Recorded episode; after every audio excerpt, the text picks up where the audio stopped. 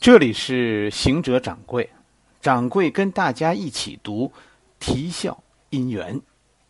今天咱们讲第八回，三个女孩儿啊，咱们讲啼笑姻缘啊，这是要八卦到底的节奏。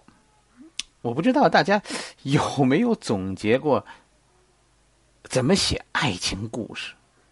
或者说，我们其实都爱看好莱坞的电影，好莱坞的爱情片其实确实好看，但是其实很多故事啊都很相似，对吗？但是我们就是爱看一遍又一遍的看，好多经典的爱情片像像小助手那样，是吧？都能够跟着说台词儿，这样的朋友有没有？我觉得。应该不少。给女人讲爱情的故事啊，大体上跟给小孩讲童话故事是一样的，不怕重复，是吧？就就那几个模式套路，但是真的翻来覆去，哪会儿说你讲错了，他都能告诉你不对，你说串了。但是就这样就能打动他，因为。他们内心的呀，就是需要这样的安慰。小孩子爱听的是故事，但是更重要的是，他爱听他能听得懂的故事。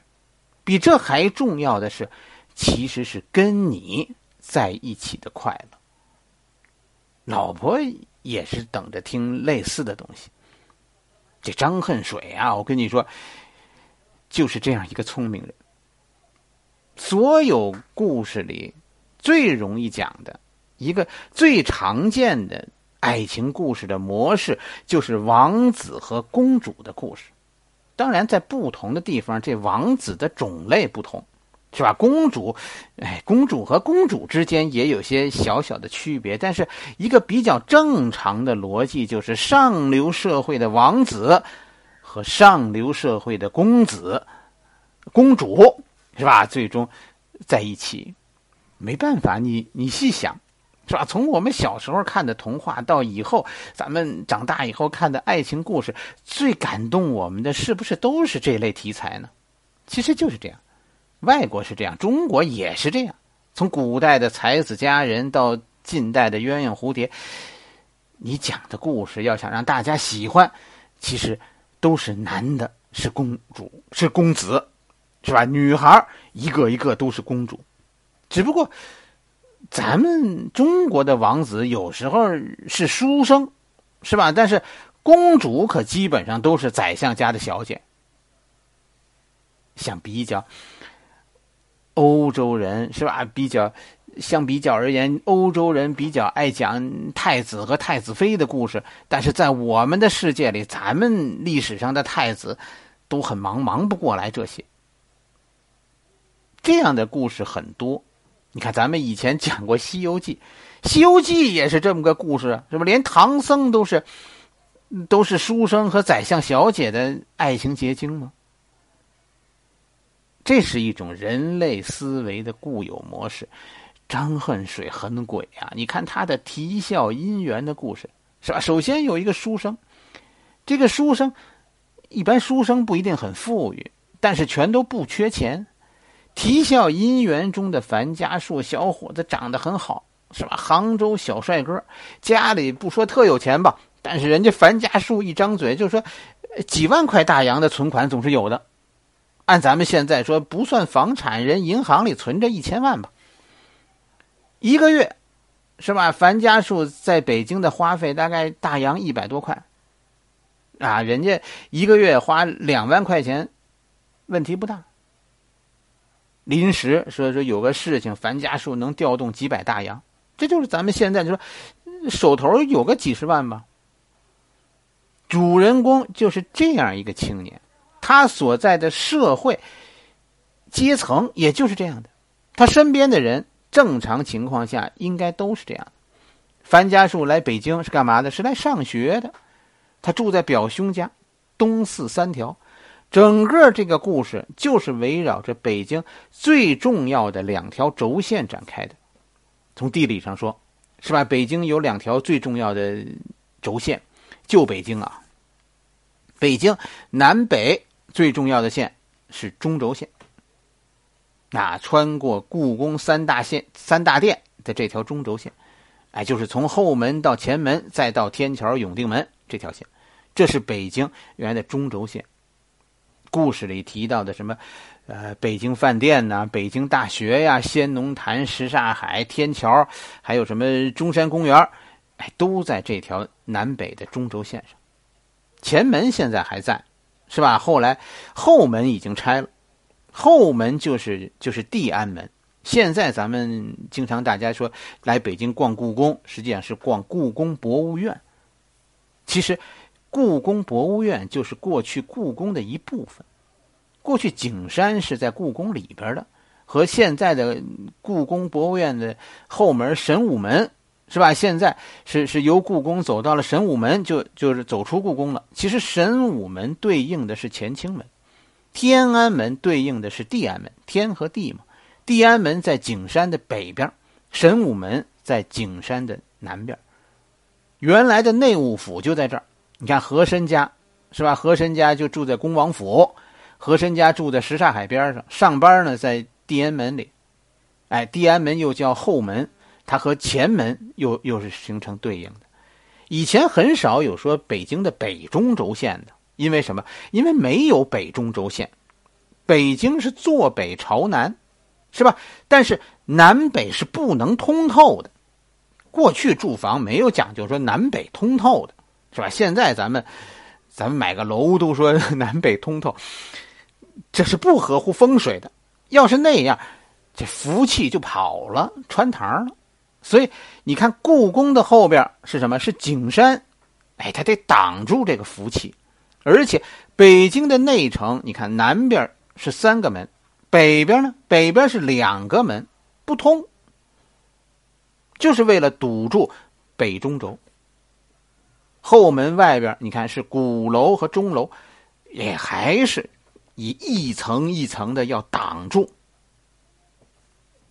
这个福气。现在为了交通是吧，修了一段北中轴路。哎呀，这挨骂挨老了。哎，还好吧，最后迎面有亚运村、奥运村，总算在四环、五环挡住了这个风水。所以所谓的中轴，是吧？哎，南北方向上的中轴，就只有南边有中轴线，起点就是天安门。故事里的六国饭店，北京饭店就这个地方。终点呢？终点现在的南中轴线的终点已经到了新修的北京机场了，就是世界最大的那个机场。将来，哎，那是北京的南中轴线直通。以前没有这么远，基本上南中轴线啊就到永定门就打住了。永定门里这一段，就是永定门到天安门之间这一段，就是北京的南中轴线。这一段。永定门里的这一段，一进永定门，这一段，这段中轴路叫就叫天桥，天桥的东边就是天坛，西边是先农坛。这是北京南北的中轴线。另一条就是东西方向上，北京其实没有贯穿路。北京以前是天子守国门，所以北京并不是按照，呃，商业都市按照棋盘格那样那样建设的。北京建设的都是环路，都是一重一重城墙，然后围绕着这个城墙建设的环路，是一个大的碉堡。哎，就是城堡，城堡里的街道都不是直通的，没有一个从东到西的贯穿路，南北也没有。是吧？都是现在的东西的横路，都是以后修的。你看长安街是咱们讲过是日本人修的，是吧？平安大街和两乡那都是后来改革开放以后八几年时候开始修的。东西的路以前是不贯通的，是不通的。城门进来的路，除了南城的，基本上都是丁字路口。这是防御的需要。就是这样，北京的十字路口其实不是很多，丁字路口最多，是吧？我们熟悉的西四、东四，这是十字路口；西单、东单都是丁字路口。这是原来设计的北京的时候就这么设计的。那个时候，哎，那个时候还想着说，明朝修北京的时候还想着将来和蒙古人打巷战呢。东西走向的最重要的路，应该是从阜成门到朝阳门，这个算是北京内城的东门和西门。就是这两个门之间，虽然没有直通路，但是这两个门之间的路应该说是最重要的。这是这两条路最终是要绕过北京所谓的一环，就是皇城。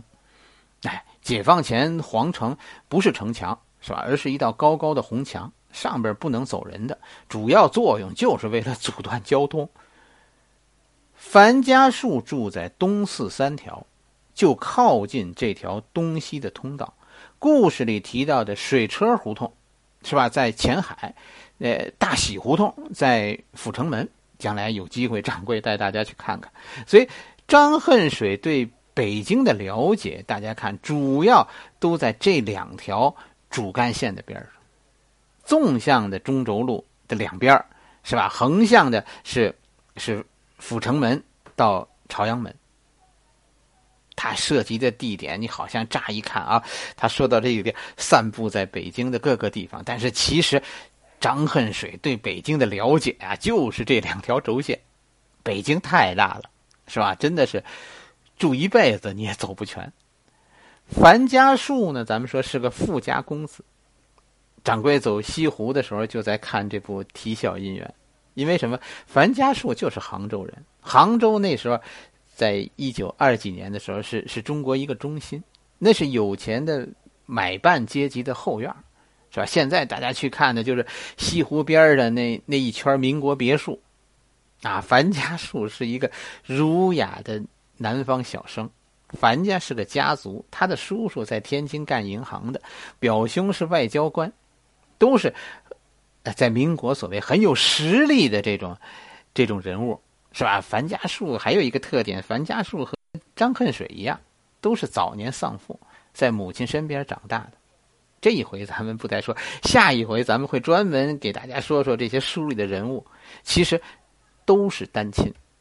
哎，根据说这不是偶然的。樊家树来北京是为了上大学，故事到最后，樊家树考上了春明大学。这个春明大学，我真的不知道北京有这么个大学。春明大学是哪儿呢？应该是编的，是吧？从地理位置上看，应该是燕京大学。燕京的是旧都的意思，对吧？哎，春明也是旧都。大学呢，当时故事里讲，这大学在西郊，而且呢，故事里出现过清华大学，也就是说，所谓的春明大学不是清华。那那在西郊的大学，那剩下的就应该是指燕大、燕京大学。整个故事就就是在考大学的这个备考期间啊发生的这场恋爱故事。发生这个故事的时候，樊家树呢应该是虚岁二十岁，那就是现在的话，咱们说高三十九岁。公子哥没事出去玩，在北京又又在城里住，东四三条嘛，这边所以就就有一天就去了天桥。哎，偏巧在天桥遇到了一个邻居，也住在东四三条的，这就是侠客关寿峰和关秀沟父女。三个女孩里，第一个遇到的就是关秀姑。樊家树并没有把关孝关秀姑放在心上，关秀姑和樊家树有很大的距离。以后。在樊樊家树遭遇绑票那一回，你看那关秀姑多厉害！关秀姑把樊家树背起来就跑，翻山越岭，如履平地，这样一个女侠，在刺杀刘师长那一回，这关秀姑是个杀人。不眨眼的刺客。他老爸关秀峰以前是口外强盗，哎，但是有趣的是，这一家都识字，这个故事里 几乎人人识字。这个关秀姑其实就很类似在真实的现实生活中，张恨水的大老婆，是吧？张恨水不喜欢大老婆，但是，哎，这个女人一生都用自己的侠义念着张恨水，就这份付出，其实这就很像一个童话故事，是吧？丹麦的童话，安徒生的童话《海的女儿》，他们就不是一个物种，注定不能在一起，注定了王子要和公主在一起的，公王子绝不能娶个怪物当老婆，是吧？可是他仍然无怨无悔。张恨水给这个丹麦故事一个中国注解，这就是我们中国人的侠义。为什么侠女关秀姑先是隐藏自己的感情，成就了樊家树和沈凤喜，是吧？而后呢，当当樊家树和沈凤喜不成了以后，又再次帮帮助樊家树和何丽娜走到了一起，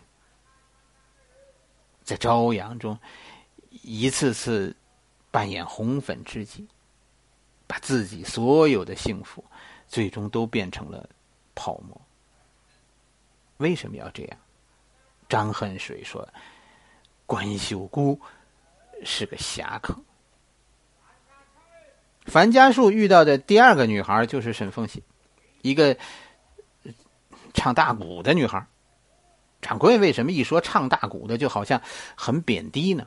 哎，我跟你说，你一定要带着这种贬低。从从贬低这个视角，贬低沈凤喜这个视角来看这个故事，哎，这才是这个故事的本意。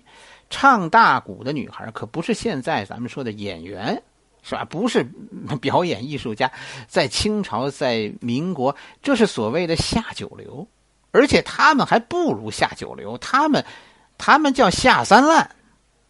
北京以前没有女人唱戏的。你看四大名旦都是男的，为什么？因为北京啊，以前是一座爷的城市，北京内城内住的都是旗人，他们有钱而且有闲，有大把的时间去娱乐。但是清朝政府呢，禁止他们娱乐，每天夜里都关城门，然后内城实施宵禁，经常有有户口检查，是吧？晚上你必须回家。内城里你看也没有，原来没有大饭馆，因为什么？不允许旗人下饭馆，所以北京你注意到吗？都是私房菜，都是都是自家请厨子，或者呢叫有事儿叫饭馆到家里去做。听戏也是这样，不能去戏园子，小人物没人追究还无所谓。你作为政府官员，作为大人物，你你去戏园子，那你就等着御史参你吧。家里要搞个活动，是吧？都是请戏班来唱堂会。哎，戏剧界最赚钱的就是唱堂会，都是靠靠唱堂会养活一个戏班子。这一点上，南方的越剧其实也是这样的。中国文化就是这样，但是有不同。你看，南方越剧都是女演员，男演员很少，而且男演员几乎唱不红，唱红的都是女演员。可是北京呢，正相反，北京都是男演员，没有说女人唱戏的。女人唱戏在北京那叫下流，为什么呢？都是进宅子里唱，对吧？南方人都是唱给女人听，南方的男人都在外边拼命呢，家里就是太太小姐，所以进宅门唱戏，瓜田李下就都得是女的，男的怎么能进内宅呢？越剧演员大角儿，所以都是女的。为了唱堂会，唱堂会最赚钱。北京正相反，北京的爷不出去，都在家闲着呢。进宅门唱戏都是唱给老少爷们听的，所以必须都是男的，不然的话，这这话叫什么呢？叫叫好说不好听。所以男人唱戏就已经是下九流。在北京，女人唱戏那就叫下三滥。一个女人，你往男人堆里扎，那可不就是下三滥吗？别误会，啊，掌柜是特别，掌柜自己是特别喜欢大鼓的，我甚至能唱几句，是吧？我我车上的歌曲里就有骆玉笙先生的好几段，我最喜欢他的《伯牙摔琴》，是吧？据我知道。大鼓是是河南传过来的，是吧？后来，嗯，北京的文人呢，好多文人闲着没事儿就就改写这大鼓词，于是呢，这个就产生了京韵大鼓，这是大鼓当中比较雅的一支哎，就是北京腔的。而且呢，其实其实所谓的京韵大鼓的词曲啊，都很文雅。大鼓书和莲花落是近亲，所以所以很多唱大鼓的地方，哎，在故事里你看叫烙的馆。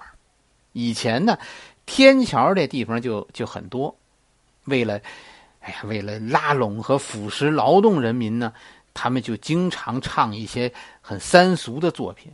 啊，这些劳动人民呢，受到他们的腐蚀呢，就就特别愿意给钱。我我是真的搞不明白，唱大鼓的和听大鼓的到底谁更三俗？这事儿就就没法说，是吧？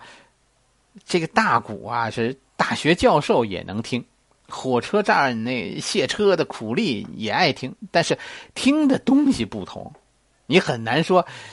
这个艺术形式如何？但是从从受众的大多数来说，应该说大鼓书啊是贱民的艺术。当然，那那些天桥艺术现在早就没没有了。甚至故事里，你看樊家树听的这几个曲儿都是很雅的，但是这几个曲子。他都不是在外边能演唱的，在外面演唱这个几个曲子，你是收不上收不上钱的。也就是演唱给樊家树听，在天桥你唱这个卖不出票。樊家树就这样遇到了一个唱大鼓的女孩沈凤喜，是吧？然后是一个包养的故事，一个南方的公子哥很正常的就就包养了这个唱大鼓的女孩，但是樊家树是认真的。他是要娶这个沈凤喜的，但是他也知道这个沈凤喜的身份家里是不能接受的。哎呀，但是一见倾心是吧？对于年轻人人来说，哎，这是无法抗拒的。樊家树家里的人呢，都是看好另一个女孩，这就是这个故事里的第三个女孩何丽娜。何丽娜家呢，比樊家树家高一点也富裕的多。但是何丽娜对樊家树是一见倾心，在物欲横流中长大的大小姐何丽娜看上了清纯的南方公子哥樊家树，于是何丽娜开始以北平方式倒追樊家树。有趣的是，富家小姐何丽娜和这唱大鼓的沈凤喜在相貌上几乎是一样。就照片里都是分不出来谁是谁的。这个故事实际上啊，这三这三个人的故事要拆开了，是三个我们非常喜欢的套路。一个是童话《灰姑娘》的故事，是吧？穷女孩嫁给王子的这种逆袭。沈凤喜就是樊家树的灰姑娘，这是第一个故事。第二个还是童话，就是咱们说海的女儿是吧？为了爱人无私的奉献，这个关秀姑和樊家树的女汉子的故事。第三个，则是一个非常传统的中国故事，一个富家小姐和一个书生的故事。这是什么？《西厢记》。哎，富家女看上书生的故事。这三个故事，我想没有人不知道吧？海的女儿、灰姑娘和西厢记。但是张恨水的能耐就是把他们合在一块儿，于是就成了一个新的故事——啼笑姻缘。这是过去男权社会的一种典型的思维，是吧？三女追一男，是吧？因为爱钱，沈凤喜喜欢樊家树。是吧？因为爱风度，何丽娜追樊家树不需要理由。嗯，关秀姑就喜欢樊家树。我真的不知道有有多少女孩会喜欢这本书，但是我跟你说，很多男孩会喜欢这本书，原因 你懂的。大体上，一个没有真正恋爱过的人，靠想象，想象中的恋爱啊，你想象中最完美的恋爱，也也就是这样吧。